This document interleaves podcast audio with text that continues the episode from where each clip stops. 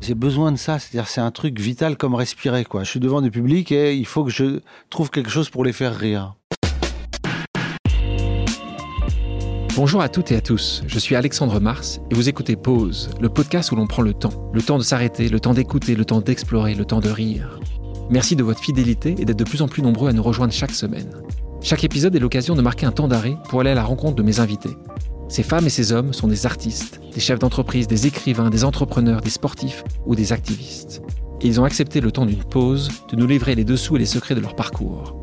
Nous allons parler de réussite et d'échec, d'engagement et de mission, d'entrepreneuriat et de défis. Un moment unique et sans concession pour vous inspirer et vous évader. Vous êtes en pause, soyez les bienvenus. Mon invité d'aujourd'hui est une des personnalités préférées des Français. Originaire du Nord-Pas-de-Calais, il a su faire honneur à sa région natale à travers ses films, dont son triomphant Bienvenue chez Echti qui comptabilise plus de 20 millions d'entrées. Figure centrale de la comédie populaire française, ses films dépassent systématiquement des millions d'entrées. Mais avant d'enchaîner les succès, il a connu les années de galère. Faire le mime dans les rues, jouer de la guitare, partager un 20 mètres carrés à Paris avec des copains, tout en se produisant sur des scènes ouvertes. Comédien passionné, il a su convaincre et embarquer les Français dans ses histoires et personnages, jusqu'à devenir un acteur et un réalisateur incontournable du paysage culturel français. Le temps d'une pause, il a accepté de revenir sur les dessous de son parcours, depuis son enfance à Armentières jusqu'au cœur des Français, en évoquant ses épreuves, sa consécration, ses doutes et ses projets. Bonjour Danny Boone. Bonjour Alexandre. Oh là là, comment ça va? Mais bien Ah bah oui, j'ai plutôt l'habitude de te voir euh, en pleine forme euh, c'est pas comme ça que je t'ai découvert en fait. Moi, la première fois que je t'ai découvert, c'est il y a quelques années de ça. Hein. Ah, comme, où ça Où ça allez, Comme tous les Français, peut-être une grande partie des Français, avec ah, ton premier sketch. Ah, euh, T'étais pas en pleine forme. Ah, ouais, j'étais déprimé, ouais. Ouais, c'est vrai. Mais c'est bien. C'était réparateur de faire un sketch sur la déprime. Ouais, c'était un peu. Mais c'est ce qui m'a rendu célèbre, c'est vrai. C'est le premier sketch. Euh, c'est drôle parce que à l'époque, euh, j'avais. C'est le premier sketch que j'ai écrit. Alors, celui-là, je, vivais chez des gens à, Paris. Euh, J'avais vécu chez mon pote Toff. Euh, euh, on était à plusieurs dans 20 mètres carrés. Et puis ensuite, je gardais des appartes de gens qui partaient en vacances pour pas qu'ils se fassent cambrioler. Et puis, voilà, et puis je vivotais un peu dans ta gauche j'étais chez une fille avec qui j'étais ma fiancée de l'époque ma petite amie de l'époque, mais j'étais chez elle, quoi. Et, euh, en fait, euh, je suis reparti dans le Nord pour euh, rendre visite à ma mère. Je rentre et elle n'était pas seule. Enfin, je voulais, je lui ai fait une surprise pour, en rentrant. Ah bah oui, mais là tu. Et alors, c'est dangereux, c'est dangereux ça. Je sais, je sais, mais je, parce qu'elle me, en fait, elle, elle m'attendait plus, le, plus tard, le lendemain, et j'ai pris le dernier train. Enfin bref, ça a été l'amoureux, l'amoureux qui. Elle était avec son ex dans notre lit, mais qui lui appartenait. Donc, si tu veux. Mais c'était, euh, c'était une, une, scène, euh, c'était vaudevillesque, quoi. Euh, il était tellement emmerdé, le pauvre, il s'est jeté sur ses lunettes de soleil à poil. Et, et euh, il savait pas quoi dire. Et moi, j'avais ramené des trucs à manger. Je dis, ah, j'ai pas pris assez. Bon, il faut que, faut que tu dises que tu n'étais pas, pas, depuis très longtemps avec elle non plus. Hein. Non, non, non, hein euh, pas, non, non, mais quelques, non, c'est sûr, mais bon. Euh, c'est pas, si, pas, comme si vous étiez marié, que vous aviez cinq enfants. Ah euh, voilà. Ah, c'était un amour hein. de jeunesse, comme on dit. Et j'étais au cours Simon à l'époque, voilà. Et en fait, elle a, j'ai le, le, mec est parti. Enfin, moi, je suis sorti, il est parti, je suis revenu, on a discuté. Elle m'a dit, voilà, c'est comme ça, je l'ai revu. Je suis désolé. Je pense qu'il faut que ça s'arrête entre nous. Et moi, j'ai juste ce, ce truc dans ma tête, je dis merde, où vais-je aller? J'ai fait oui, bien sûr. Peut-être tu peux me laisser un petit peu de temps pour euh, essayer de trouver un autre endroit. Elle, elle, très gentiment, elle m'a laissé son appartement en 48 heures, le temps de faire mes affaires et partir. Je, je ne sais pas où. Enfin, voilà. J'étais presque à la rue. Et dans ce soir-là, j'ai écrit, euh, j'ai écrit euh, euh, la déprime. La déprime, bien, tu vas bien. Ton premier sketch. Le premier sketch. Et il a défilé comme ça, et je l'ai écrit. Et ensuite, euh, ensuite, j'ai fait, des, passé des auditions où j'étais jamais pris. Et un jour, je l'ai joué par chance au Café de la Gare dans une le Festival international d'expression artistique libre et désordonnée, le Field. C'est beau. Et ouais, et c'était une, une, petite association. Et en fait, euh, ils acceptaient des artistes qui avaient sans, sans audition, on s'inscrivait, puis on, on, était tiré au sort et on passait. Et j'ai joué ce sketch pour la première fois devant un public et ça a cartonné. Et j'étais le premier surpris. Je m'arrêtais, les gens riaient. J'étais. Euh, euh, voilà. Combien de, fois tu l'as joué celui-là? Oh, Je sais sais pas, je peux, je peux pas compter des, des milliers et des milliers de fois. Tu prends Mais- toujours autant de plaisir à le jouer? Ah oui, oui. Moi, je- en fait, je prends toujours autant de plaisir à faire rire. Rire. D'accord. Après, le et après, euh, je, je, on s'amuse dans les sketchs. Moi, j'aime bien faire évoluer les sketchs. Ils vivent avec moi, ils vieillissent avec moi. Donc, ils, euh, voilà, ils évoluent quoi. Euh, la scène, le one man show comme le théâtre, d'ailleurs, c'est c'est un, un travail d'artisan euh, et retravaille son son, son ouvrage euh, tout, tout le temps quoi. C'est euh, voilà. En fait, t'es jamais- mais en faisant ça, tu n'es jamais forcément euh, heureux parce que tu veux toujours atteindre une perfection. Il y a un moment où tu as En trouvé fait, une certaine pas, perfection. Oui, non, Tu la perfection n'existe pas. Non, non, c'est pas la perfection. C'est-à-dire des, c'est plus un échange, quoi. C'est une t'améliores à chaque fois. Euh, améliorer, je sais pas, parce que ça se fait pas tout seul, en fait. Il faut la réponse du public. Tout dépend du lieu, tout dépend de l'humeur des gens, tout dépend. euh, Et après, il y a la vis comica. Moi, je l'ai, euh, j'ai la chance de l'avoir. Et euh, j'ai beaucoup de, de respect et d'humilité vis-à-vis de mon talent, euh, de savoir faire rire. C'est un truc euh, qui est, euh, je sais pas d'où ça vient, mais en tout cas, ça m'est tombé dessus. C'est formidable. Je suis très heureux de ça. Et, euh, et après, euh, il y, a, y a un truc qui est très bizarre, c'est le cette sorte de musicalité, de rythme, de répondant, parce que en ce moment, je fais des, des avant-premières pour présenter mon dernier film euh, un peu partout en France, et j'ai besoin de ça. C'est-à-dire, c'est un truc vital comme respirer, quoi. Je monte ce, devant, le, je suis devant du public et il faut que je trouve quelque chose pour les faire rire. Et tu arrives à chaque fois?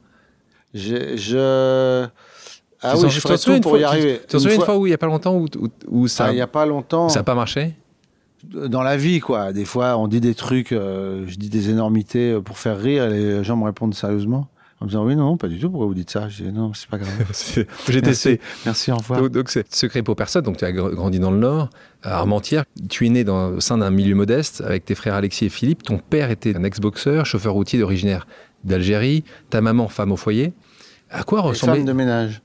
femme de Ah, ménage parce qu'elle est Elle est devenue devenue femme femme de ménage ménage pour t'aider. Pour payer euh, ouais, les, les études, quoi, Ouais. de ses, fi- de ses fils. Et à quoi ressemblait ton, ton enfance Quand je dis ça, euh, À quoi ressemblait mon enfance? J'ai eu une enfance euh, difficile, mais heureuse. En fait, c'était, j'ai eu une enfance euh, de- qui a été où j'ai des, très beaux souvenirs, j'ai des moments clés. mais j'ai eu une enfance heureuse en fait. Enfin heureuse, oui. dur, mais oui, dur. Oui, c'était dur. Bien sûr, c'était dur. On était. Mon père rencontre ma mère à la station où mes grands-parents euh, la forcent. Enfin, ils la font. Ils l'enlèvent de l'école pour servir à la station essence. Et mon, mon grand-père était euh, garagiste. euh, il avait une station Shell au pont de Nieppe, là où a grandi euh, Lynn Renault d'ailleurs. Elle, connaît- elle se elle se souvient même de cette station de service. cette station, qui était euh, celle de mes grands-parents. Et euh, voilà, je suis, euh, du côté maternel, c'est une famille de, de religieux, de musiciens et de commerçants. Euh, et euh, du Nord. Ce qui clash un peu avec euh, la partie de ton papa. Non, en fait, ça clash pas. Ça clash pas 20 si, on est ouvert d'esprit. Voilà, bon, après, ils avaient beaucoup, ils avaient 18 ans de différence. ouais. 18 ans. 18, ouais, 18, bon. Et ta maman donc, était, était mineure quand elle est enceinte de ma toi. mère était mineure quand elle est tombée enceinte de mon père. Et puis, voilà, mais ils étaient très amoureux. Et, et en fait, mes grands-parents lui ont dit soit tu, tu restes, euh, et tu, enfin, tu restes, on te met dans une école de filles-mères, comme ça se faisait beaucoup à l'époque, quand la, la La jeune fille fautait.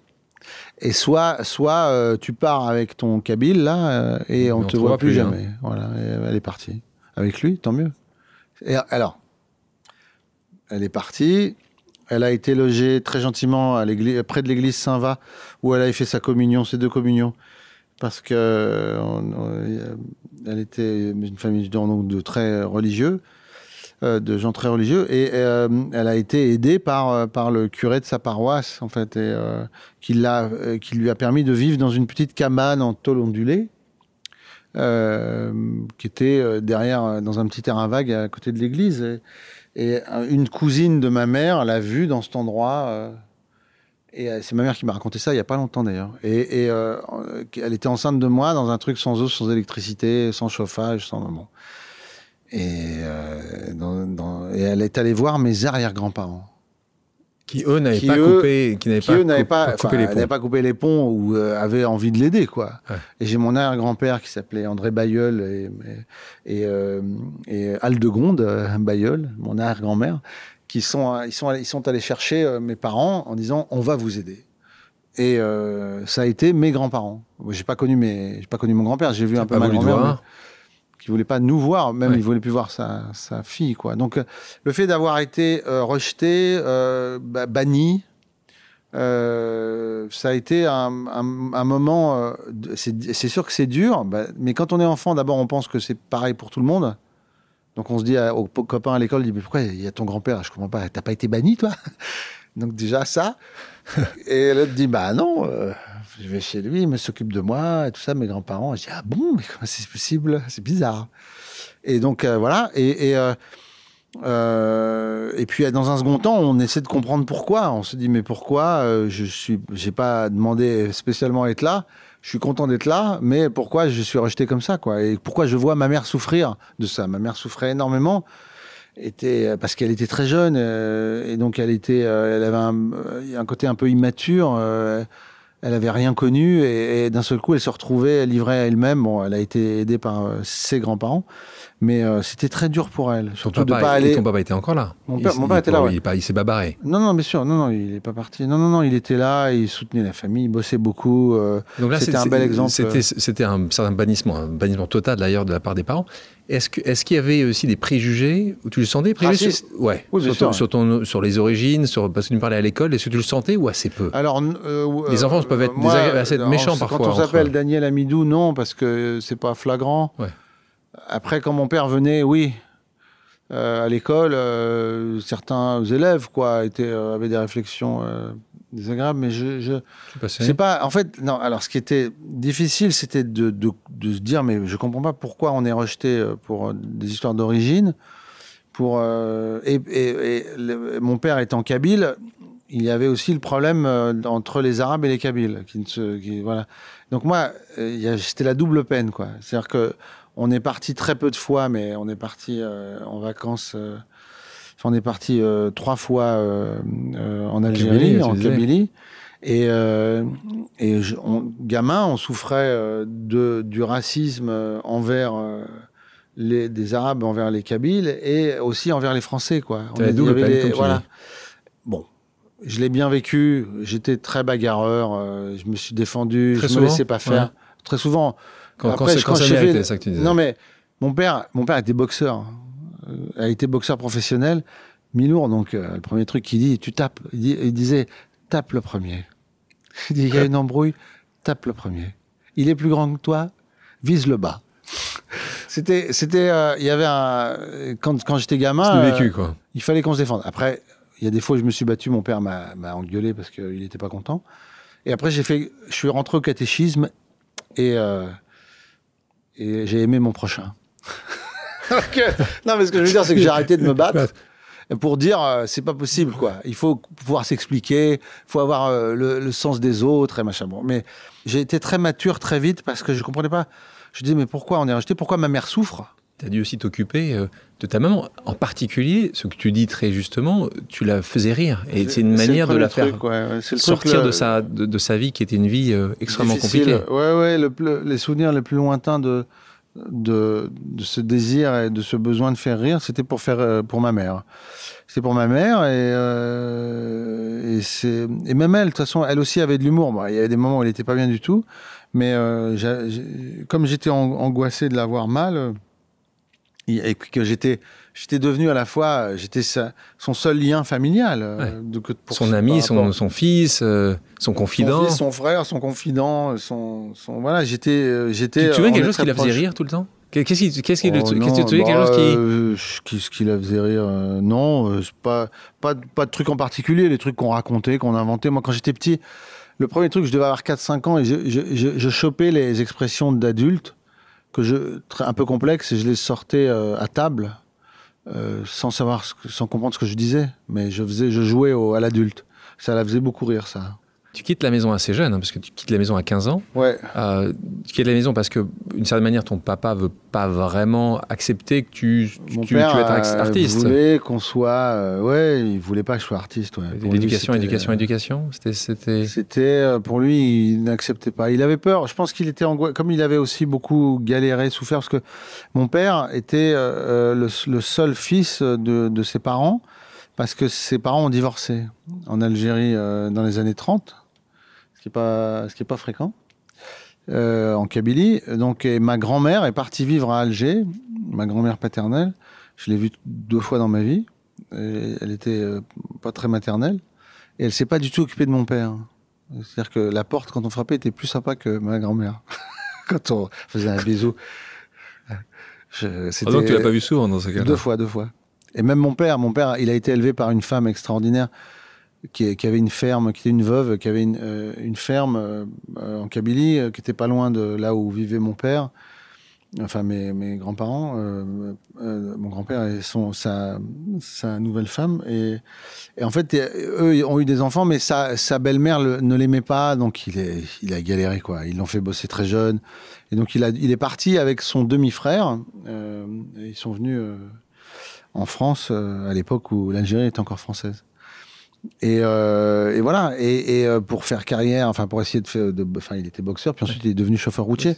Mais euh, il s'est battu, ça a été compliqué. Il savait pas lire, pas écrire. Il a appris petit à petit. Je, je sais même pas. Bon, il est plus là pour le dire, mais comment euh, il a passé son permis poids lourd, quoi. Je sais pas. C'est un truc de dingue. Et Donc te voir faire avoir cette vie de saltimbanque. de dire je veux être artiste, c'était. Ouais, ouais, c'était non, quoi.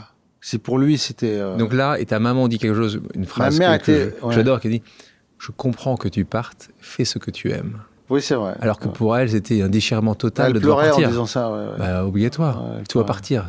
Son rock est là, elle t'envoie. Ah, c'est magnifique. Elle avait peur euh, qu'on l'abandonne, en fait. Elle avait peur d'être encore rejetée, abandonnée à nouveau euh, par ses par ses enfants. Et euh, évidemment, ça n'a pas été le cas, c'est toujours pas le cas. Avant d'exploiter tes dons de comique, tu choisis de t'orienter d'abord vers des études d'art plastique au sein de l'école supérieure des arts Saint-Luc de Tournai, en Belgique. C'est un, un contrat que j'ai passé avec mes parents, en fait, parce que mes parents m'ont laissé partir. Je vivais avec un, chez un ami, Philippe Olvout, euh, qui était artiste peintre. Euh, et on, on vivait avec euh, Sophie Artaud, euh, sa femme. Sa On- femme, oui. on était, on vivait ensemble dans une fermette en Belgique. Et je suis, j'ai fait Saint-Luc. Ouais, je suis allé à Saint-Luc, à tourner à Mobilette. Et, euh, et je, je- j'ai- j'avais là-bas. D'abord, j'étais interne, puis ensuite j'avais une piole, ce qu'on appelle un cote en Belgique. On appelle ça un cote. C'est du flamand, ça veut dire un taudis. Donc, je vivais dans une toute petite piole euh, qui était très chouette d'étudiant, mais il fallait la payer. Euh, donc, euh, je, je- ma mère m'aidait avec ce- son salaire de, de femme de ménage, et, et puis moi, je faisais du, je faisais un peu de, de spectacle, ça. Mais ce qu'il y a, c'est que, en fait, je voulais faire du théâtre. À 10 ans, j'écris une lettre au théâtre de Lille pour rentrer comme balayeur, Que tu n'as jamais envoyé? que j'ai pas envoyé. Ouais. Tu l'as encore, cette lettre? Ma mère doit l'avoir, ouais, sûrement. Ça doit être quelque part.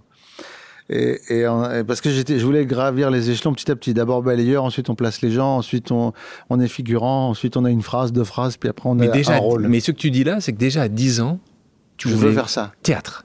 Pas, Oui, pas parce cinéma, que- théâtre. Ah oui, c'est le théâtre. Mais encore aujourd'hui, hein. je suis content de faire du cinéma. J'adore, euh, j'adore. euh, mais c'est. Mais là où euh, tu prends le plus de euh, plaisir. non, c'est pas. En fait, dire différent, En fait, la, y a une- la différence, elle est, euh, elle est que le théâtre, euh, on est évidemment, on est en contact direct avec le public. On- en fait, avant d'être en contact avec le public au cinéma, on est dans, on, c'est un, on travaille à un truc euh, qu'on, de, de- pareil, ce que je disais, artisanal. euh, C'est, on sait pas où on va, on cherche, on. Mais c'est très dur d'être très très bon dans les deux. Il y en a beaucoup qui sont très très bons dans les C'est deux? très dur d'être très bon. Simplement. N'importe un où. déjà. Non, mais n'importe où. déjà. Non, dans un métier artistique, c'est très dur d'être bon déjà ou de rester bon. D'ailleurs, il y avait une phrase au cours Simon que je lisais tout le temps, à chaque fois que je rentrais dans le cours Simon. C'est une phrase de Goethe qui disait la, la vraie gloire est de durer. Je trouvais ça très, très vrai et très juste. C'est-à-dire que la difficulté de se renouveler, euh, de- de- d'in- d'inventer des nouvelles histoires, de continuer à faire rire de manière différente, euh, d'évoluer avec Avec aussi ton avec public son aussi. Mais, mais quand, tu es à- quand tu me dis à 10 ans, mais t'es jamais allé au théâtre. Non. Tes parents t'ont jamais amené au théâtre. Alors, je suis allé sur une. je me suis retrouvé sur une scène de théâtre. Euh, à quel âge? euh, J'avais un peu avant 10 ans. 9-10 ans, euh, avec, je sais plus si c'était un centre aéré ou avec l'école, où on visitait un truc, une expo, et on traverse, on traverse un théâtre, alors, dire où c'est, je sais plus, je suis du côté de Roubaix, et j'ai la révélation, c'est-à-dire que je me retrouve, c'est quand même des trucs de fou, quoi. J'avais, ouais, c'est à 9 ans. Je, je me retrouve euh, sur la scène avec euh, mes copains. On avance avec le l'instit ou le, ou le moniteur, je sais plus. Mais on a et je, je, me retrouve dans une salle de théâtre qui est toute noire. Il y a juste une lampe au milieu sur la scène, là, une veilleuse, quoi, qui a toujours. Et il n'y a pas de, il y a juste le silence, la, la, magie de cet endroit. Et surtout, je, je, lève les yeux sur la scène et je vois les cintres, euh, c'est-à-dire le, tous les endroits où on peut faire monter euh, les décors. C'est-à-dire il y avait trois fois la hauteur euh, qu'il y avait du, du, de, de, la salle, avec les, les, les, les, cintres et les, projecteurs et les accrochés, les, les tringles et les trucs et les rideaux, les et la beauté de l'endroit, d'un vieux théâtre, d'un endroit totalement intemporel. C'est-à-dire que, à part la, la, lampe, euh, enfin l'ampoule qui était au milieu de la, du plateau, on ne pouvait pas dire à quelle époque on était, quelle heure il était, où est-ce qu'on était. Euh, et je me suis dit, cet endroit est un temple. Il y a une magie, un temple de l'émotion en fait. Et, c'est quand même dingue. Et je me dis, je veux, c'est ça que je veux faire. Après, j'ai galéré parce que mes parents m'ont dit mais ça va pas, euh, jamais de la vie, euh, voilà.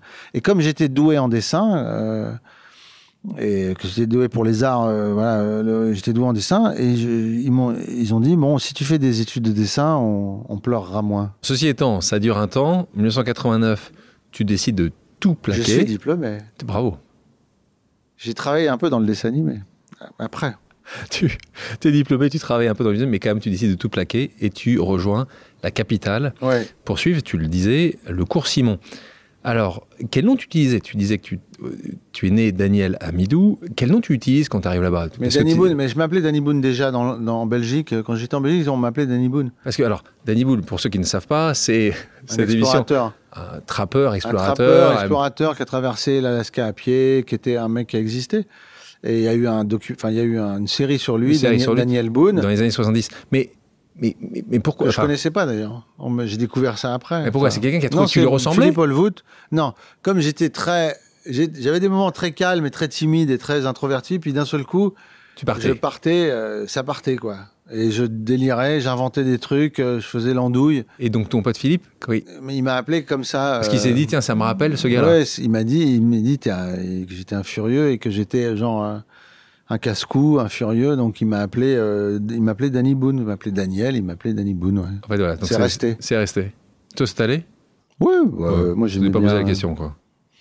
Oui, puis ça, ça, et puis ça me, comme j'étais, j'étais très angoissé de monter sur scène et très timide, et que j'avais un trac fou, mais vraiment, j'avais, quand j'ai démarré, le fait de changer de nom pour monter sur scène, c'était comme si c'était un autre personnage. Je la croise dans la rue et elle me dit Toi, t'es acteur? Je lui dis euh, Non, je suis dessinateur. Et puis pourquoi? Elle me dit S'il y a bien quelqu'un au cours Simon qui devait faire ça, c'est toi. J'étais chef story. Je vais voir euh, le réalisateur du dessin animé. J'ai dit J'arrête. Quoi? Mais t'es fou, tu vas te griller dans le métier. Je dis Bah, justement, c'est ce que je veux. Je veux me griller. Quand tu arrives, c'est que tu dis, je te cite, hein, j'ai des pires que pauvres. Quand tu arrives à ce moment-là, tu fais les mimes, tu tentes de te produire au théâtre Trévise, hein, qui est un théâtre. Ça, c'est euh, un peu plus tard le Trévise, mais j'étais effectivement j'étais pire que pauvre parce que je, devais de l'argent à tout le monde. Ah, j'étais fauché, quoi. Ah, T'achètes un, piano. Alors ça, aussi, c'est une, idée intéressante. Une voiture. Déjà, ma mère me donne ses économies. À l'époque, 10 000 francs. Euh, l'économie de toute sa vie de femme de ménage. Que malheureusement, je dépense en 3 mois, 4 mois. Dont, dont ce piano non, le piano, je l'ai, euh, j'ai payé un tout petit peu et après j'ai fait un crédit. Euh, Consommation. C'était l'EM que j'ai jamais pu payer parce que le mec était très gentil. Euh, Ils vont te retrouver. Il voyait que j'étais passionné. ça, y est, ça, y est, j'étais, j'ai tout, j'étais interdit bancaire, j'ai tout, j'étais saisi, j'ai les huissiers. Donc euh, je pouvais pas. En fait, le mec a mis un, une fausse, un faux salaire quoi sur le truc parce que je rêvais de ce piano. Et il me dit, vous faites quoi? Je dis, je suis artiste. Il me fait, oh là là. Oh bon, je dis, pourquoi? Bah, il dit, ça, ça passera jamais. Il dit, bon, on va mettre euh, un faux salaire, un faux métier. Il voulait vendre son piano, lui. Hein non, il était. Je suis encore en contact avec lui. C'est pas vrai. Ouais. Qu'est-ce qu'il fait maintenant? Il Ils est toujours des pianos? euh, ils vendent toujours des pianos. euh, euh, J'adore. chez, c'est, je peux, je peux dire le nom de la sûr, société. bah, bien sûr, lui Ah, aussi. c'est Hein. Piano Dodé. Pas donné. Jean-Marie. Jean-Marie, Jean-Marie, merci. Jean-Marie. Je suis, j'en- je suis très reconnaissant. Je lui, ai envo- je lui ai envoyé plein de gens. Le premier piano, ah, parce que je rêvais d'un Steinway, j'ai acheté un Steinway. Je suis allé chez lui, lui j'ai dit évidemment. Là, cette euh, voilà. fois-ci, il dit, je suis toujours artiste, mais là, Je, je, je louais peux le payer. pianos Là. pour la scène chez lui, enfin chez Dodé. Et euh, ils ont, il a été, euh, il était, il était touché par euh, ce que je lui ai raconté, le fait que je voulais être artiste, que je rêvais de faire Où du t'as piano. appris d'ailleurs à jouer au piano? Alors, la marraine de mon frère, Anne-Marie Carrière, mais qui n'a rien à voir avec la. Il y a une actrice qui s'appelait Anne-Marie Carrière, une comédienne. Anne-Marie Carrière, dans le Nord, elle, vivait à Villeneuve d'Ascq. Elle travaillait, euh, elle était, euh, elle travaillait à la paroisse euh, euh, de, d'Ascq, et elle s'occupait, elle travaillait à l'église. C'est une, une- une vieille fille.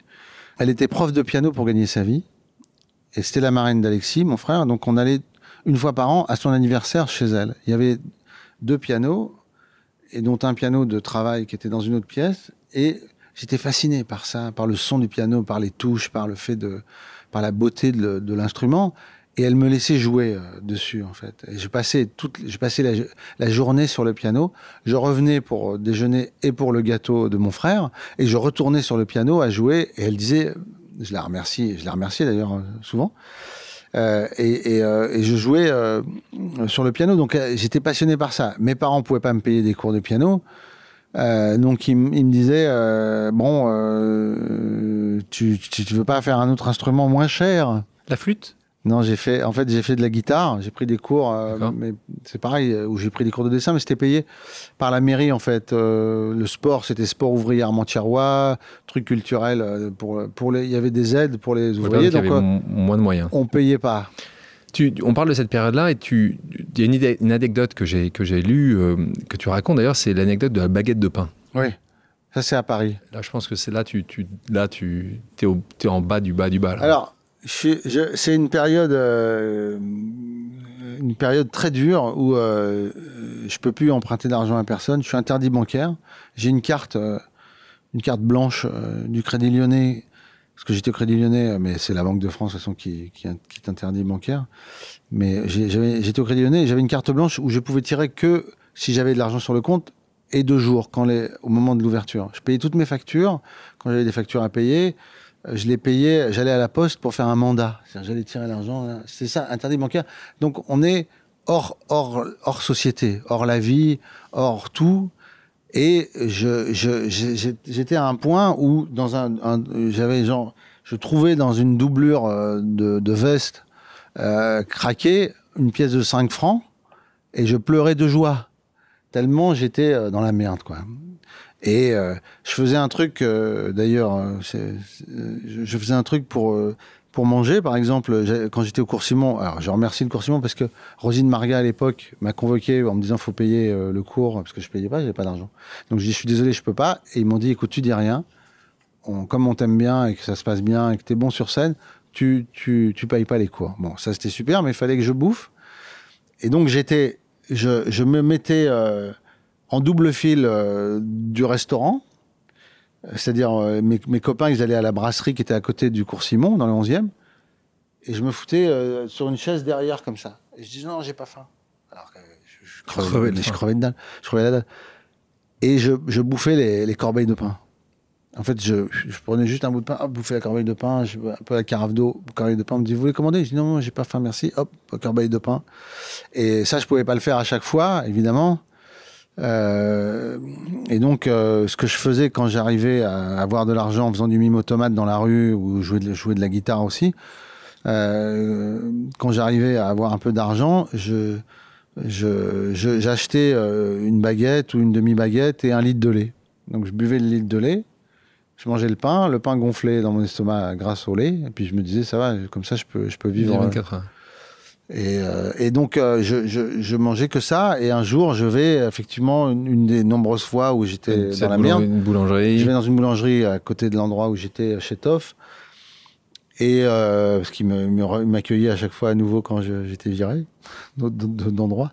Et donc j'arrive et je paye évidemment avec plein de petites pièces que les gens payaient en quand on fait la, manche, euh, quand on fait du mime dans la rue, c'est 10 centimes, 20 centimes, 50 centimes, bon, c'était pas terrible. Et donc je paye avec plein de petites pièces comme ça ma baguette et je vois la, la vendeuse, il y avait du monde, elle fait ah comme ça, agacée de devoir compter les petites pièces. Et en plus il te manque 10 cents. Et il manque 10 centimes il me manque 10 centimes. Euh, et elle me fait, il manque 10 centimes, un peu nerveusement, comme ça, agressivement. Je fais, ah oui, pardon, et je commence à faire semblant de chercher euh, en sachant que j'ai rien.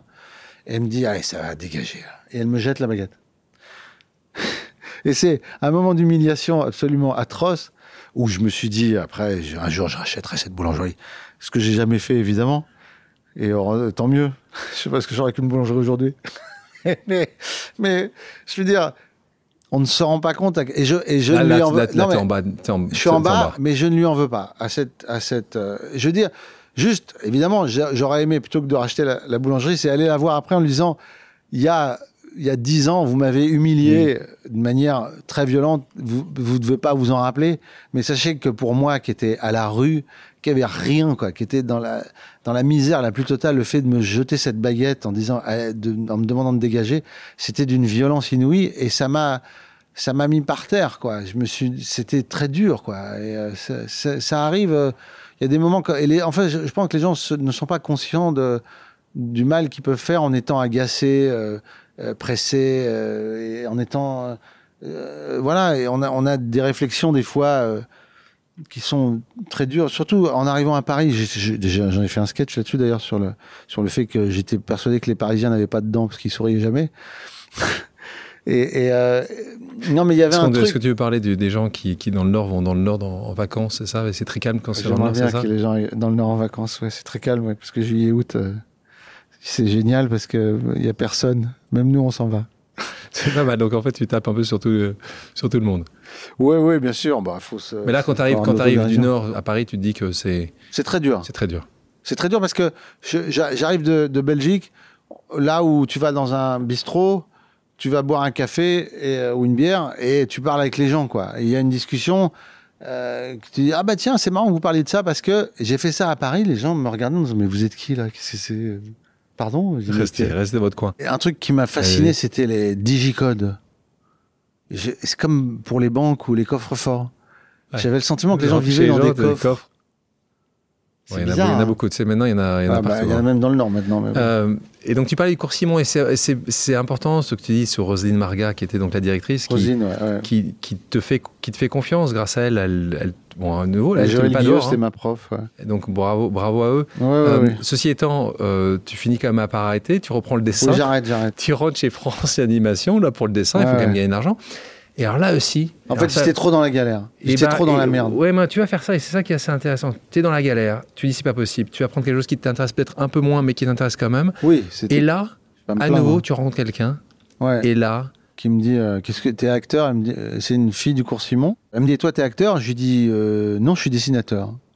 Et puis pourquoi? Elle me dit, s'il y a bien quelqu'un au cours Simon qui devait faire ça, c'est toi. Et je lui bah, dis, mais merde, t'as raison. Oh, mais c'est vrai quoi. Elle me, elle m'ouvre les yeux sur le truc. Mais t'imagines? Tu l'aurais quand même fait, peut-être. Je sais pas, peut-être, peut-être, peut-être, peut-être pas, j'en sais rien. Le lendemain, tu démissionnes. Le lendemain, je vais, je vais à la belle, je bossais à la Belle 35 à l'époque sur Sharky et Georges, qui était un dessin animé.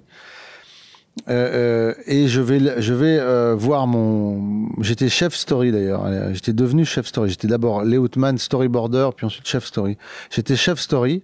Je vais voir mon, le, le, directeur, enfin le réalisateur du dessin animé. J'ai dit j'arrête. On me dit, on me dit quoi? Je dis j'arrête je pars, je rendrai pas euh, mon storyboard. Quoi? Mais t'es fou, tu vas te griller dans le métier. Je dis bah justement c'est ce que je veux, je veux me griller quoi. Et donc je pars euh, comme ça du jour au lendemain euh, en me grillant dans le métier, quoique genre trois mois après ils m'ont rappelé en disant tu veux pas revenir hein? Ah, J'ai dit, non, mais je me suis mis en péril. En fait, la, la, la mise en abîme est très importante pour ce, pas, ma mère dirait vulgairement, se donner un coup de pied au cul et c'est assez juste. C'est-à-dire, pour d'un seul coup, ce, ce, T'as plus de choix T'as plus d'autre choix mm, Oui, on est face à un mur et, on se dit, ou face à un vide, il faut sauter et on dit, bon, ben voilà. quoi. Pas d'autre choix. Et, tant qu'on est attaché au truc, on sautera pas. Et j'ai beaucoup de. Non, Ça, tu penses C'est un très bon point par rapport à tes, cinq enfants. Tu crois qu'ils ont ça? Bah, j'espère. Moi, j'ai en envie, l'envie que tu avais toi? Comment tu Oui, arrives à la transmettre cette envie qui est de- Euh, non, du vide Alors mes deux fils aînés euh, de 24 et, et, et- et de 22 ans, ils sont passionnés par ce qu'ils font. Et mon fils de 24 ans, il est, il est, il fait du jazz. Il est musicien, il est, il, est- il a fait euh, le conservatoire de, de piano de Saint-Germain-en-Laye, classique. Ensuite, il a fait du jazz, euh, basse, guitare, piano, euh, batterie. Et aujourd'hui, il, vient de rentrer cette année à euh, l'école, dans l'école d'Amaryllis de, de DJ Lockwood, qui est une école ultra réputée de jazz. Et il est, euh, moi, je, viens chez moi euh, et il, s- il- il se met au piano euh, chez moi, il se met à jouer euh, Thelonious Monk. et alors, il travaille ce truc de, de, de basse. et- je suis très fier de ça. Et, mon- et, et, Ton et mon deuxième fils de, de 22 ans, il est à New York, il est à NYU. Il fait euh, Galatine, donc la section littéraire d'NYU. Il veut, il aimerait devenir écrivain. Il écrit très très bien et il fait aussi de la guitare, il fait du jazz euh, parce qu'ils m'ont vu jouer de la musique, donc il joue de la musique. Les petits aussi, enfin les petits, euh, maintenant c'est 16, 14 et 11 ans, donc ils, ils sont intéressés à l'artistique évidemment, mais moi je les force pas. Ce que je veux, c'est qu'ils trouvent un truc qui les passionne, même si c'est euh, un, un boulot euh, euh, plus classique. Quoi. Avant que tu aies ces enfants, on revient. Là, les années commencent, en tout cas, tu commences à avoir un peu de lumière. T'as ce, on en a parlé au démarrage de, cette, de, ce, de ce podcast, ce sketch qui va te faire connaître. Ouais. Moi, j'aime bien le mentorat. Je- je- le mentorat est un sujet important. Toi, avec ce que je connais de toi, j'ai remarqué qu'il y a, à travers euh, ton parcours, des gens qui t'ont euh, tendu la main, des Ouais. moments. Tu parlais de, on parlait de Roselyne au cours Simon, qui t'a tenu la main. Philippe Holwood, Et euh, vous, qui tu- m'a poussé à qui écrire en fait. te poussé à écrire. Et puis là, on- tu retrouves euh, Sylvie Joly. Donc là, c'est Thierry. qui devient. C'est par Thierry en fait que c'est arrivé. En fait, euh, donc je joue, euh, je vais au café de la gare, je fais mon sketch sur la déprime, et puis je commence à en écrire d'autres, euh, voilà. Et puis euh, euh, j'ai un petit succès de gens qui se passionnent pour les mecs, pour les gens qui démarrent, dont un fan qui s'appelle Danny Lamy, avec qui je suis toujours en contact aujourd'hui. Je jouais au, Movies chez Richard Calfa, qui était au rue Michel Lecomte, qui n'existe plus, l'endroit n'existe plus, mais c'était un tout petit café-théâtre de 30 places, qui faisait aussi resto après le, après le spectacle. Et euh, il me voit au café de la gare jouer la déprime, et il me dit Est-ce que tu as un spectacle? Je lui dis oui. Il me, il me- j'auditionne chez lui euh, un samedi euh, après-midi, et, j'- et à- au bout d'un moment, j'arrête le texte, je dis non, parce qu'après, je fais ça et je vais faire ça. Il me dit, bah, il me dit, ben, lis. Je dis non, c'est pas encore écrit le, le texte, mais je dis, ça va arriver. Il me fait, bon, écoute, d'accord, je te prends. Et au début, c'était surtout les copains, on fait venir les Ouais. gens euh, bon, du café de la gare, mais surtout les potes, quoi. Un soir, il y a euh, Thierry Joly et, et, euh, Fanny Joly, sa sœur, qui est la- donc c'est la famille de, de Sylvie Joly, frère et sœur, et qui me disent, euh, ils me voient après, ils me disent, c'est formidable, euh, on voudrait, euh, on a des sketchs que Sylvie Joly ne joue pas, on aimerait euh, que euh, que de jeunes artistes Ouais, jouent. Ils avaient sélectionné deux personnes qui démarraient, euh, Eli Kaku et moi. C'était, ils avaient vu Eli Kaku au petit, au petit point virgule, et donc euh, ils étaient allés voir et, euh, et moi, et donc je les ai. Je, suis ensuite, j'ai eu rendez-vous avec Thierry. euh, il était rue Juge dans le 14e, dans le 15e, et donc je suis allé dans ses bureaux parce qu'il écrivait des écrivait des sketchs, mais pour gagner sa vie, il faisait des des des, des spots radio qui étaient très drôles. Et, euh, et donc euh, je vais je vais euh, chez lui et on lit des textes à lui et moi je, suis arrivé avec mon, mon carnet de mon cahier de, de sketch et d'idées. Et puis je lui dis tu sais je dis Thierry le problème c'est que moi c'est tellement dur d'être sur scène et tous les soirs je me rends malade à monter sur scène. Euh, voilà j'ai besoin de jouer ce que j'écris en fait. J'ai besoin que ça vienne de moi donc je lui dis euh, ça va être compliqué. Et voilà. Mais donc je dis on, on se lit les trucs. Donc je commence à lire euh, les sketchs qui sont très drôles hein, les sketchs qu'il avait écrits avec Fanny. Mais euh, je dis c'est pas ça me pas correspond pas, et donc je, je lis un sketch à moi euh, sur la lecture euh, sur- et il a, et ça le fait marrer. Et puis il rebondit il a une idée. Tac. Et puis on commence comme ça sans se le dire à écrire ensemble en fait à bosser ensemble et à écrire ensemble. Malheureusement, euh, Thierry était, malade et euh, il était en sursis. euh, après, il a, vécu que deux ans après notre rencontre. et c'était, c'était des moments très durs. D'ailleurs, j'ai une anecdote à ce propos. C'est là où on voit que la scène est aussi une réparation. C'est que c'est devenu un ami très proche. On avait 30 ans d'écart, quoi. Euh, mais c'est devenu mon meilleur ami et quelqu'un qui, qui, me, en plus, euh, me, me poussait, euh, me donnait confiance en moi parce qu'il était très drôle dans la vie. C'était quelqu'un, moi, c'est, il était hallucinant de drôlerie et de, de spontanéité, d'invention. bon, et il, allait, il allait jusqu'à se mettre en péril pour son boulot, juste pour dire une vanne, quoi. Et ensuite, il, a dit à Sylvie de venir me voir. Et Sylvie est devenue ma marraine. Elle était marraine de Pierre Palmade et, de moi. Et puis, euh, et puis voilà. le succès arrive. Donc, euh, tu commences à faire la télévision, qui, on sait aujourd'hui encore, est un endroit où les gens doivent passer pour être remarqués. Patrick Sébastien. Et puis. Patrick a été génial aussi.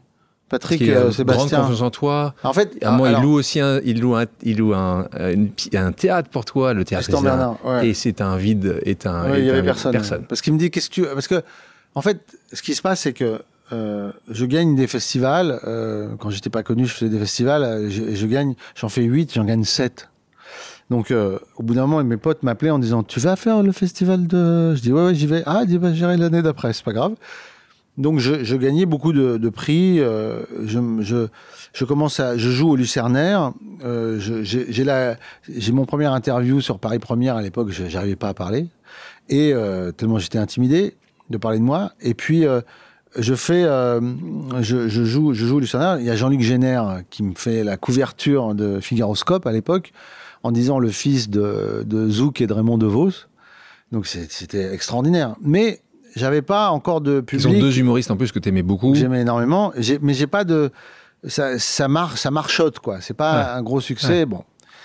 Et puis euh, je fais, euh, c'est marrant parce que je retourne en Belgique pour euh, faire un, un radio crochet euh, avant le spectacle de, de, de Patrick Sébastien. Et je, on est 4-5 à jouer pour un concours à Rochefort et, et, lui, il est en coulisses, il regarde comme ça. Et il vient me voir. Euh, après, à la fin, il me dit, mais c'est génial, c'est génial, c'est génial. Comme ça. Et il me dit, euh, t'es un producteur? Je dis, ben non, enfin, c'est un peu compliqué, quoi. Bon. Il y avait des gens qui voulaient éventuellement travailler avec moi, mais ils me disaient, oh, tu vas te faire faire ça, tu vas faire faire ça. Et là Et lui me dit, qu'est-ce que tu veux faire? Je dis, je veux jouer dans un théâtre à l'italienne, comme le, le théâtre que j'ai vu, vu, à, à 9 ans. quoi. Et il me dit, ouais, d'accord, c'est parti. Et je me retrouve à la rentrée au théâtre Tristan Bernard, vide parce que personne, on donnait des places au cours, euh, Florent, au cours Simon, on filait des places en disant pourvu que les gens venez, venez. Je faisais des salles euh, qui étaient, euh, voilà. Et je pouvais pas faire. Je fais une émission de télé. Il me dit, attends, t'inquiète pas, on va faire. Il me dit, on va faire, on va faire Drucker, c'est génial.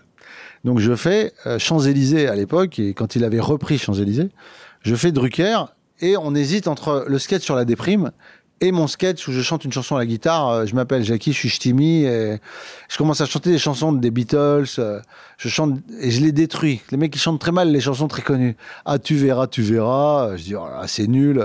Be, let it be. Je dis oh là, qu'est-ce que c'est mauvais. Comment ça a pu cartonner ce truc-là? C'est trop mauvais. Je dis je vais vous chanter une chanson à boire. Euh, je m'appelle Jackie, je suis ch'timi. Et euh, mon cousin, il s'appelle Jackie aussi. On a fait un barbecue et on a mis le feu à la maison, à la baraque. Donc je, chante cette chanson chez Drucker, les gens se marrent, euh, c'est super. Euh, Drucker a dit ah c'est formidable. Euh, tout le monde, et le lendemain de la diffusion, je suis dans la rue et les gens me voient disent oh dans le métro me disent ah je vous ai vu à la télé hier. Ah je dis ah oui merci. Ça vous a plu? Et il dit ah bah vous chantez pas terrible hein. Et, les gens ont cru que j'étais chanteur. chanteur. C'était horrible. C'était horrible. Et donc ça n'a pas du tout rempli la salle. Enfin, les gens sont pas venus, quoi. C'est pas ça qu'ils cherchaient. Oui, enfin, ils comprennent pas pourquoi je chante, quoi. Euh, alors que je chante très mal. Vous avez mal choisi votre, euh, votre sketch. mal choisi le sketch. Parce qu'ils ont eu peur de, la déprime, parce que le sketch était trop long. Enfin bon, c'était c'était très dur. Mais euh, et, je fais euh, euh, ballet masque. Tu vas sur ballet masque. On ne sait pas comment, on ne sait pas pourquoi, parce que tu es le moins fais connu. rire. Eh ouais, mais t'es moins connu. Truc. Ouais, ah, t'es même pas moins connu, c'est que t'es inconnu. Ouais. Et t'arrives à être balai masque. Et là, je vais à Mireille Dumas. Mireille Dumas, je parle de, de, mon désir, mon bonheur de faire rire. Et c'est la première fois que je suis dans une émission de télé, on me dit pas T'as une minute trente, vas-y, fais rire D'un coup, je suis posé, j'ai le temps, je parle. Et je parle de moi. Il y a un petit extrait qui est pas terrible, mais euh, voilà. Oui, et euh. ça remplit la salle. C'est-à-dire que le lendemain, c'est complet. C'est complet. Pour Et- la télé. Hein. et je restais une semaine, il me restait une semaine de, de spectacle au, au- au Tristan Bernard, et je suis complet tous les soirs. Et, euh, et c'est comme ça que les choses ont démarré, quoi. Donc là, de succès en succès, les sketchs sont chacun assez fameux, évidemment le Kawaii, la Poste. Ah, c'est quoi le sketch que tu as préféré jouer? Oula. S'il y en a un. Euh, c'est dur, hein, c'est super dur. Euh, un sketch que j'ai préféré jouer. Non, c'est très c'est très dur de choisir. J'ai mes sketchs musicaux, au piano, j'adore euh, la guitare, j'adore les sketchs avec l'accent du Nord. Ah, je si je devais choisir, évidemment, c'est tous mes personnages du Nord. Le mec qui va voir l'assistante sociale avec euh, son fils. Vas-y.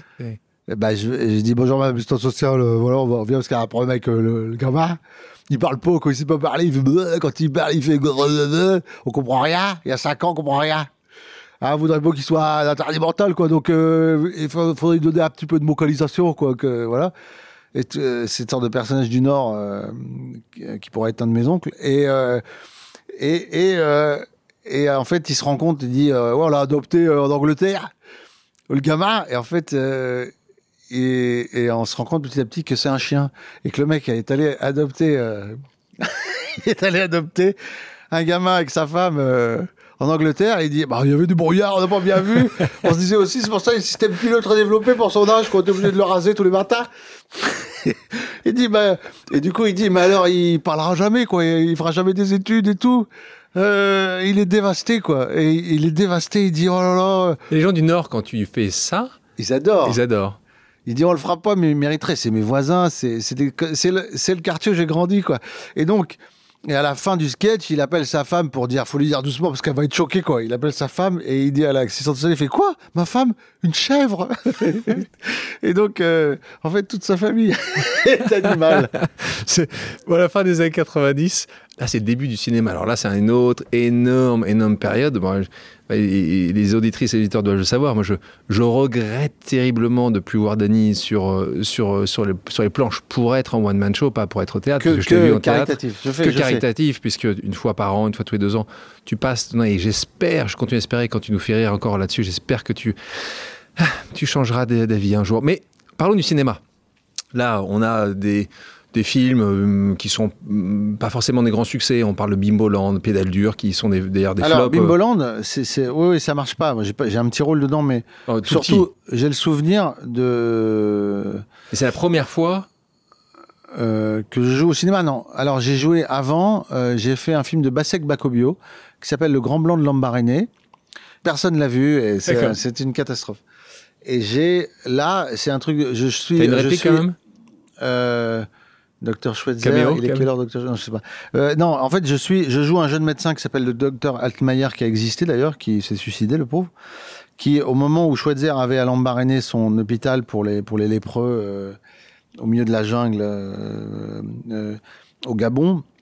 en fait, il est, son père, il est jeune médecin et son père lui dit, alsacien, son père lui dit va chez Schweitzer et il va faire de toi un grand médecin, un homme. Bon, bref, et en fait, l'autre supporte pas et ça se passe très mal pour lui. Et le docteur Almeyer, le pauvre, s'est suicidé euh, là-bas. Et c'est un drame, le film est un drame. Euh, j'ai un, j'ai un, un- un petit rôle, mais un- quand même un rôle important. Je joue avec, avec André Wims, qui joue Schweitzer, et Marisa Berenson, qui fait sa femme. Quand même. euh, du premier, beau- ouais. du, du beau monde.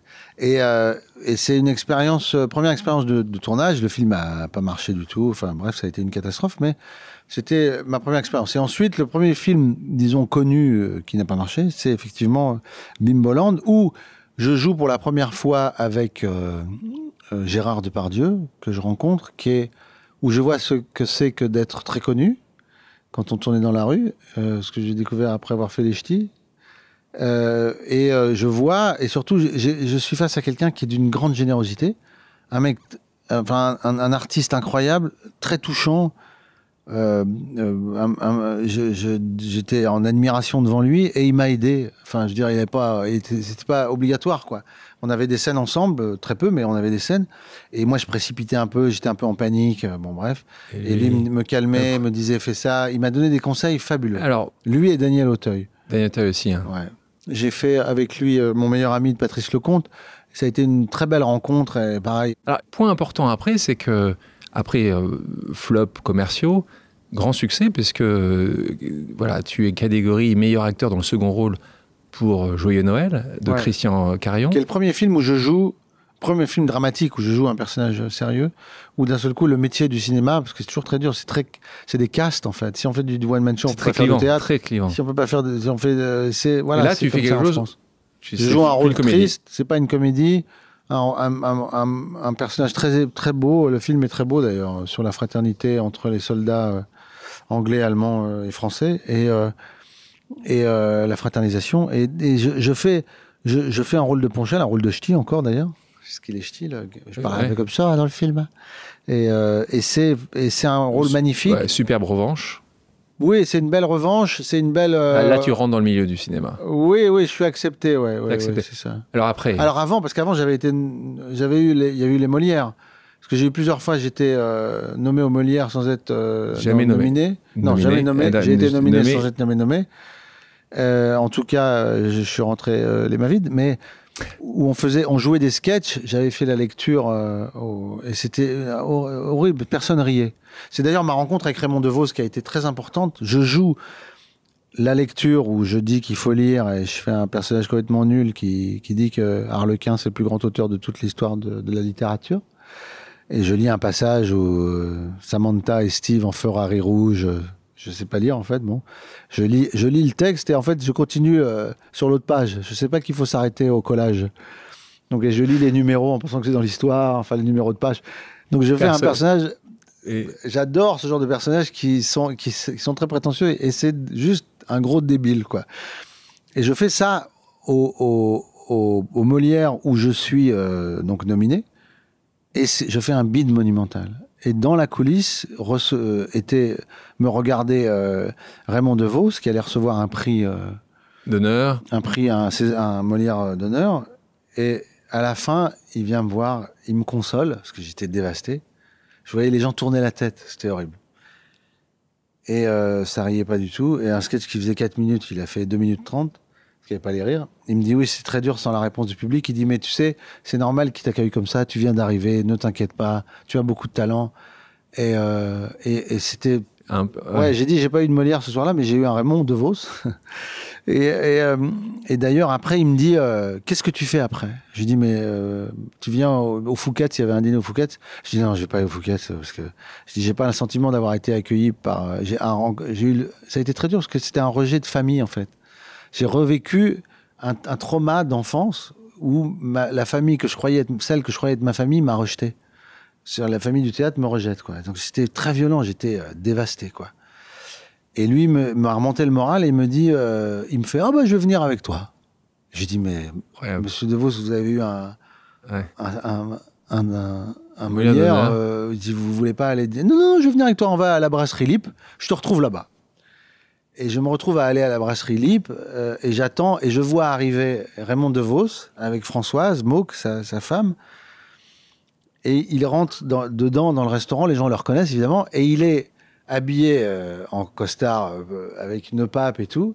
Il prend une serviette sur une table, il se la met sur le bras, il se met à servir les gens dans, le- dans le restaurant, à jouer au serveur avec son son son pape et son. Ah, j'ai trouvé ça mais tellement drôle. Et son petit gilet et, euh, Grand et- monsieur- grand et. C'était ouais, c'était Ouais. un moment extraordinaire et il a été très important dans ma vie aussi, euh, Raymond. Là, on se souvient ensuite tout un tas de films, la doublure, succès de La Maison du Bonheur, Ouais, euh, qui est important aussi film. pour toi parce que c'est ton premier film inspiré euh, de, ton premier théâtre. spectacle, La vie de chantier. Euh, euh, premier film, là aussi une histoire. euh, Financement déjà facile, pas facile. euh, Non, histoire, facile, facile, Financement facile parce que T'avais déjà. euh, non, mais le film, le- la pièce de théâtre cartonnée, tout le monde voulait la- l'adapter pour le cinéma. Donc c'était pas très Donc j'ai compliqué. eu l'embarras du choix. Et comme je m'étais déjà fait arnaquer en démarrant ma carrière, je me suis dit là, je me ferai plus avoir. Euh, Pas par Patrick Sébastien, mais par d'autres après.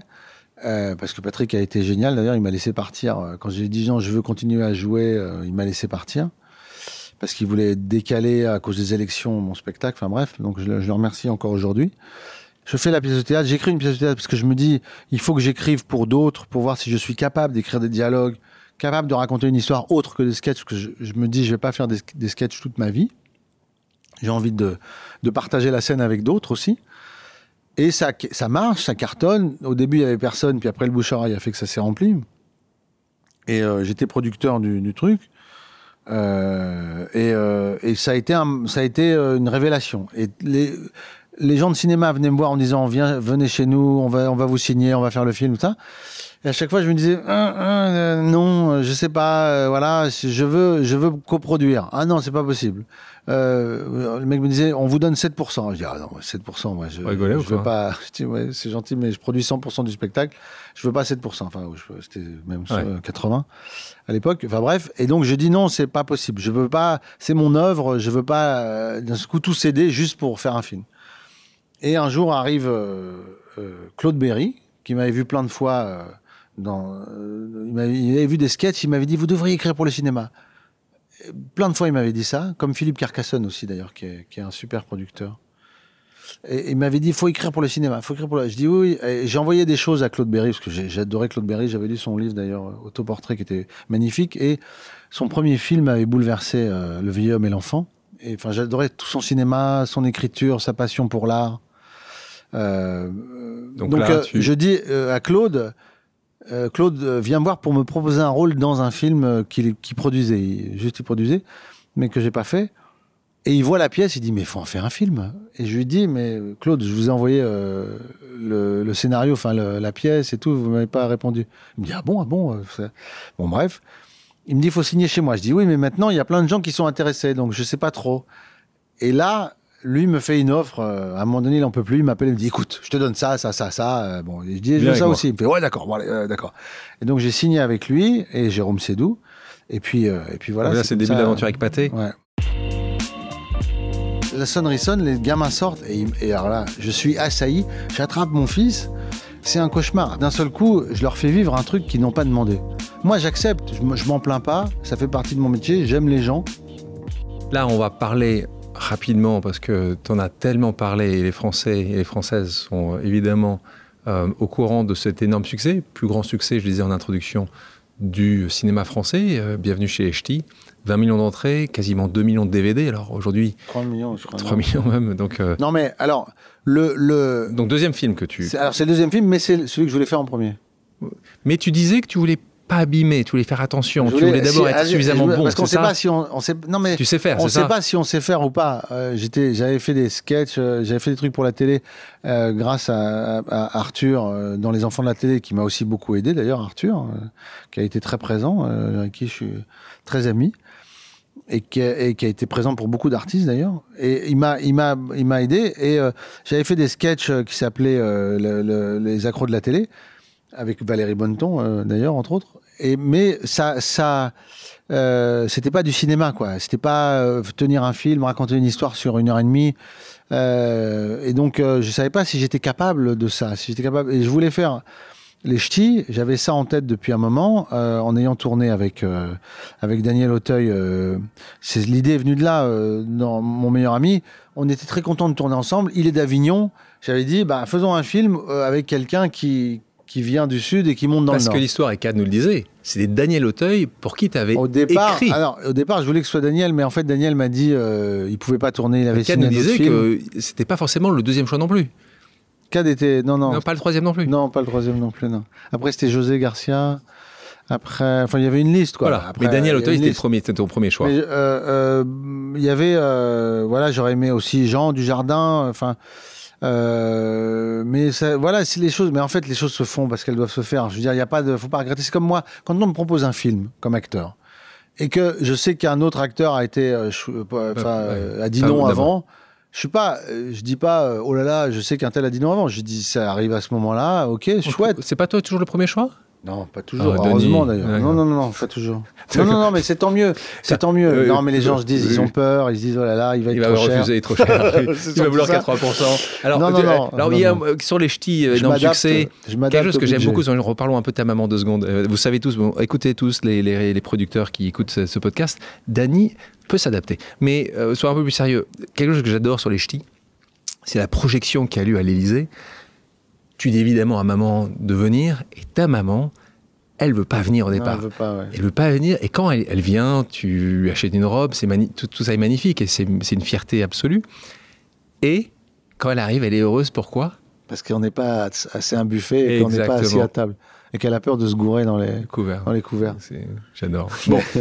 Mais il faut savoir que c'est ce qui m'est arrivé. Moi, je suis allé au restaurant pour la première fois de ma vie à 18 ans avec la mère d'un copain avec qui j'étais à l'école à Saint-Luc.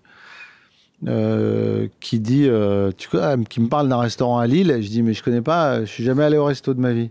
Elle me fait quoi? Ben, Je dis non, euh, je suis jamais allé au resto, quoi. Et voilà, elle me, fait, elle me dit, on y va tout de suite. Et je vais au resto avec elle et il y a plusieurs verres devant moi pour le vin et l'eau, différentes tailles, et je suis persuadé que c'est au cas où on a qu'à moi. je me dis, et je suis sûr que de ça. Je dis, on a plusieurs. si j'en casse ça, j'en ai un autre, un peu plus grand, ou un petit de rechange, quoi. Un truc, un verre de secours. Pour moi, c'est un verre de secours. Euh, J'aurais dû lire le bouquin de Nadine de Rothschild. Euh, tu aurais dû commencer par ça. Hein. Bon, succès exceptionnel, tu quittes la France, tu pars habiter à Los Angeles. Euh, motivation, pas, professionnelle. professionnelle évidemment. Euh, tu as envie d'être un peu éloigné du fait que là, il n'y a pas une seconde de tranquillité Alors, dans, dans moi, j'adore les gens. Quand les gens me reconnaissent et viennent me parler, j'adore ça. Je peux passer une heure après une projection de film ou un spectacle à signer des autographes, je, ferai, j'irai jusqu'au dernier. Je, mais pour mes enfants, c'est compliqué. Mon fils, euh, euh, qui est à New York, qui est à NYU maintenant, il a, à l'époque, euh, donc il a, il a 14, 13 ans et on l'a changé d'école trois fois avec sa mère parce qu'il se fait emmerder, parce que les gens sont au courant, ils, voilà, ils savent, même les profs. un jour, il se prend une réflexion alors qu'il était très bon à l'école, il était surdoué même. On lui dit c'est pas parce que vous êtes euh, qui vous êtes que, que, votre père est qui il est que voilà. bon, c'est très dur devant les élèves et tout. Donc euh, il change d'école plusieurs fois. Finalement il retourne euh, à l'école où il était avant. Et après le fait de, de donc c'était très dur pour pour mes enfants très dur pour ma famille.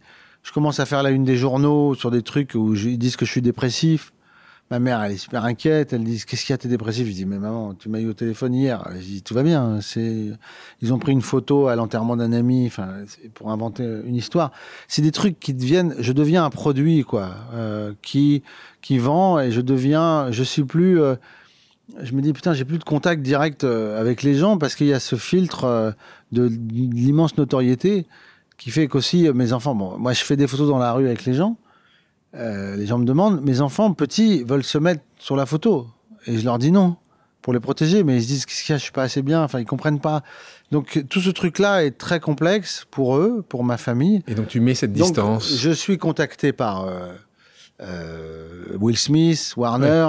Je vais, donc, je vais là-bas pour signer le contrat, sans avoir l'idée de rester. Et euh, je, un agent me contacte, euh, Elise Shirts, à l'époque elle était chez euh, Endeavor, maintenant c'est WMI, c'est mon agent américain, Elise, que j'adore. Enfin, il y a plein d'agents qui me contactent, mais je l'ai choisi elle, et de producteurs qui veulent travailler, faire des films avec moi. Euh, et donc, je, je, je, je, regarde ma femme à l'époque et je lui dis, euh, écoute, restons. Va, les enfants sont bien, quand on va faire les courses. Euh, mais surtout, pour les enfants, euh, ce qui est bien, c'est que je peux aller, parce que j'ai un souvenir qui est assez compliqué. Mon fils, euh, mon fils aîné, à l'école, il est à l'école à, à Chatou, près de Paris, où il vit, il vit dans banlieue ouest avec sa mère. Et la directrice nous convoque parce que il a fait un doigt avec des copains euh, à la fenêtre du personnel de l'école. Donc il est euh, puni, ça, moi je suis furieux contre lui. Au début, il me fait non non papa, c'est moi. Il dit j'ai fait ce doigt-là en montrant l'index. j'ai pas fait le doigt, j'ai fait celui-là. Je dis comment ça, t'as fait l'index, t'as été puni. À tort, j'appelle tout de suite la directrice, ça va barder. Il fait attends attends non, j'ai fait un tout petit peu celui-là aussi en me montrant le majeur. Mais surtout le, surtout l'index et un tout petit peu le majeur. Donc bah, je lui dis, ok, euh, voilà, tu vas être puni et c'est bien fait pour toi. C'est honteux, tu manques de respect euh, aux gens. Je t'ai pas élevé comme ça. On va euh, à l'école. Je suis convoqué. Je rencontre sa prof principale qui perd ses moyens devant moi qui, est, euh, qui a plus de salive et que je vois être super impressionné, qui dit oh, c'est pas grave, c'est bien le fils de son père. Je lui dis attendez, excusez-moi, moi je faisais pas de, je respectais mes profs, je faisais pas ça et les, personnels de l'école, je faisais pas euh, des doigts à la fenêtre. Je dis c'est honteux, faut qu'il soit puni. Oh, ça. Et donc je suis un peu furieux de, de ça quoi. Euh, Et euh, Là, tu bon, dis, c'est. c'est- j'ai dit c'est pas bien. Et je, tout faire, on sort de l'école, la, la sonnerie sonne, les gamins sortent et, alors là, je Ah, suis c'est- assailli. J'attrape mon fils, je, je le tiens pour pour pas être. euh, et c'est un c'est un cauchemar. Après j'ai pris un garde du corps, j'étais obligé. Mais ce que je veux dire c'est que d'un seul coup, je leur fais vivre un truc qu'ils n'ont pas demandé. Moi j'accepte, je, me- je m'en plains Ouais. pas, ça fait partie de mon métier, j'aime les gens. Mais là, tu sens l'impact qui est considérable qui est sur très les dur. enfants. Et je me retrouve à aller au foot avec mes gamins euh, à, à Los Angeles. On les met au lycée français. Je vais au foot avec eux et, et peu de gens me reconnaissent. Et, j'ai une- et d'un seul coup, je suis le père d'eux. Je suis pas euh, d'un seul coup. euh, c'est pas lui qui est le fils d'eux. On va faire une pause amicale à présent. Le principe est simple on a demandé à quelqu'un qui t'aime bien, ou qui t'aime même beaucoup, euh, de te poser une question, euh, et, euh, et tu dois y répondre. La question est la suivante. Dany, tu sais que j'ai envie d'écrire pour toi. Alors il faut que tu m'aides, que tu me mettes sur la voie. De quoi tu as envie? Tu veux jouer quoi? Quel genre? Voilà, que je sache.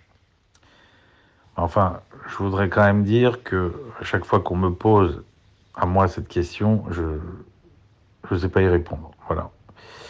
Alors, euh, mais toi tu dois répondre. T'embrasse. Message de ton pote Yvon Yvon Attal. Attal, ouais. Donc, Mon acteur eh ben oui, ton acteur. euh, dans, Dans dans, Rue- dans Rue l'humanité des et puis euh, dans dans dans euh, Red Dingue aussi. Alors. je- bah, j'adore. euh, je suis d'abord. euh, il a envie d'écrire pour toi. Alors, le, le rapport, le lien que j'ai avec Yvan est, est très beau parce que euh, on, s'est rencontrés sur le tard, mais on, on s'aime, on s'aime énormément et puis euh, on s'apprécie beaucoup. On a beaucoup de, de, de respect, d'admiration l'un pour l'autre. Et, ce qui est incroyable, c'est que c'est Claude Berry qui, a, quand, euh, Claude Berry lisait les trucs ou que j'allais chez lui euh, euh, discuter, il me disait, il y, en a- deux, il disait, c'est Yvan et toi. il dit je vous adore. Enfin, il, nous adorait comme auteur, comme artiste. Il était très content qu'on travaille avec lui. Et moi, j'aime beaucoup son cinéma. J'ai vu son dernier film qui sort en décembre, qui, est, qui est incroyable, qui est très réussi. et enfin, je trouve qu'il a un, un ta- un talent immense. J'a- J'adore Yvan. Il est pas en plus. euh, J'adore son caractère parce que J'adore quand il s'énerve. Euh, et euh, j'adore quand il doute aussi, quand il est sur mon plateau que je lui fais faire des trucs physiques, comiques, parce que je trouve qu'il a une nature comique incroyable. Et, euh, et on va trouver, on va bosser ensemble, on va faire des trucs, euh, on va écrire ensemble et il va, il va réaliser. Donc c'est mieux, c'est que vous écrivez comme ça ensemble, comme ça sera plus simple. Donc euh, on parle de ce film euh, 8 rue de l'humanité, sorti en octobre 2021 sur Netflix, et donc qui met en scène les habitants d'un immeuble parisien pris dans les affres ben, voilà, du premier confinement.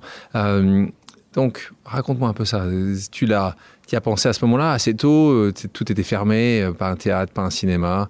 Euh, Non, tout est fermé. En fait, ce qui se passe, le, le déclic de, de- de l'écriture de ce scénario, c'est qu'on est, comme tout le monde, très angoissé par ce qui se passe, confiné à Bruxelles, avec, euh, avec Laurence et les enfants. donc et, euh, Laurence, ta compagne, Laurence Arnay, ouais. Laurence Arnay. Euh, et on est on est confiné et puis euh, je dois euh, Pathé m'appelle en disant on peut pas tourner euh, ton film qui doit se tourner en août. Les assurances ne, ne couvrent pas. On sait pas ce qui va se passer donc on, on doit annuler le tournage reporter le tournage. Donc je dois appeler mes chefs de poste tous mes techniciens qui sont bookés quoi pour mon film pour leur dire il y aura pas de tournage. Donc c'est dur pour eux. Ouais. et moi c'est douloureux pour moi aussi je me dis, euh, ça, ça m'en fout de devoir faire ça.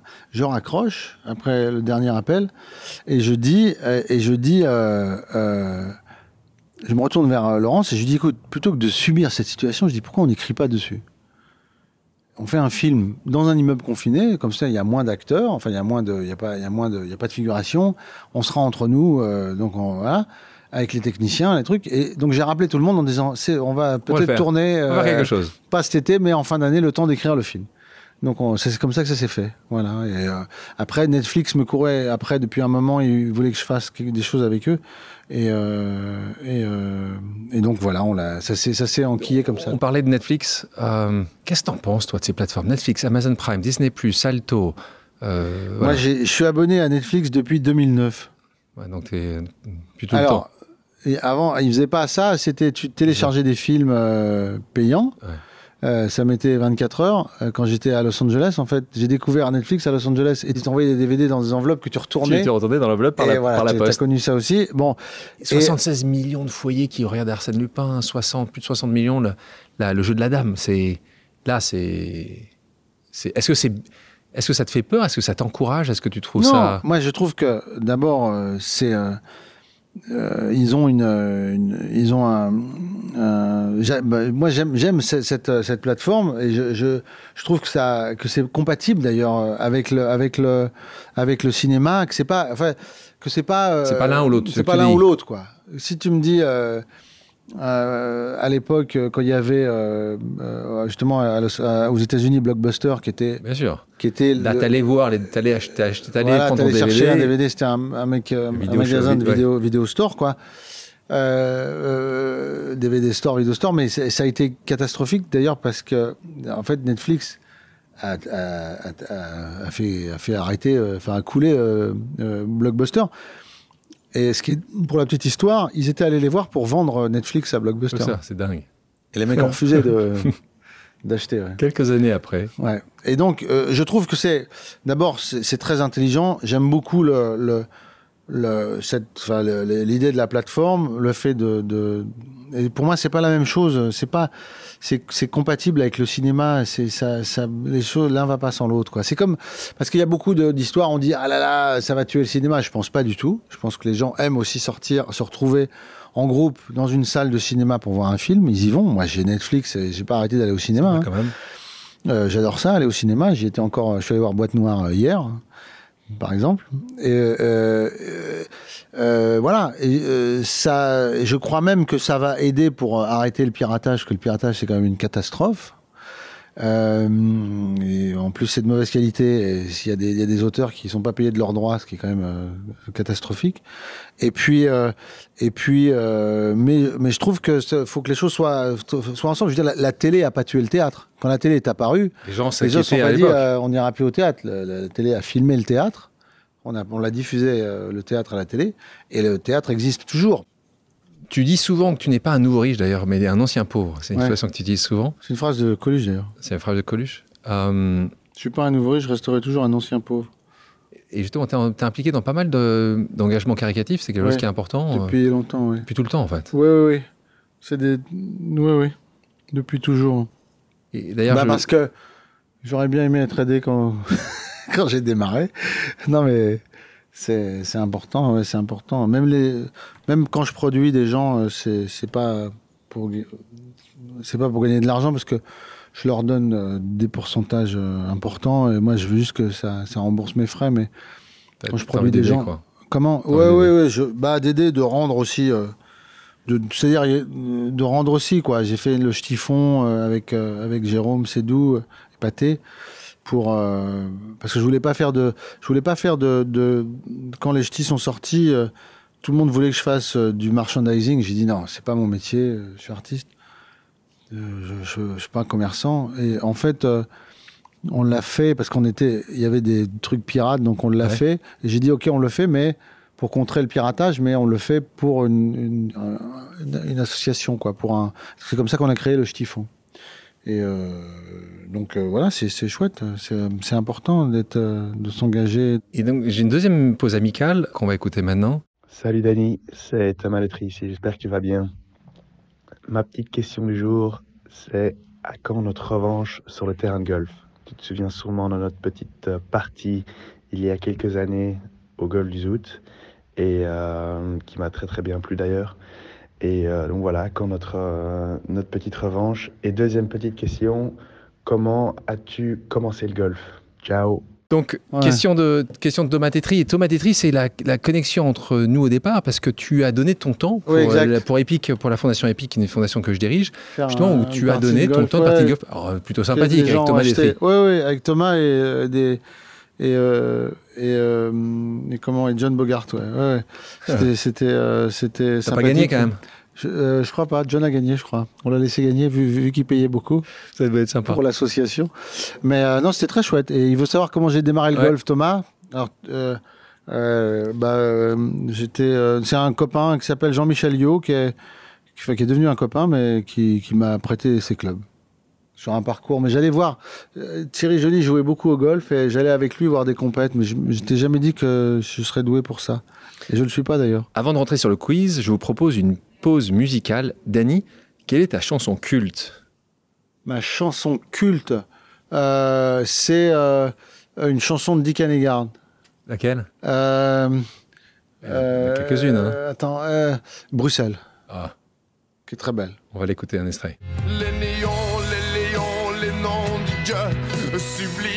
décadence, la danse dépense, ministère de la bière, artère vers l'enfer, place de Brouquer.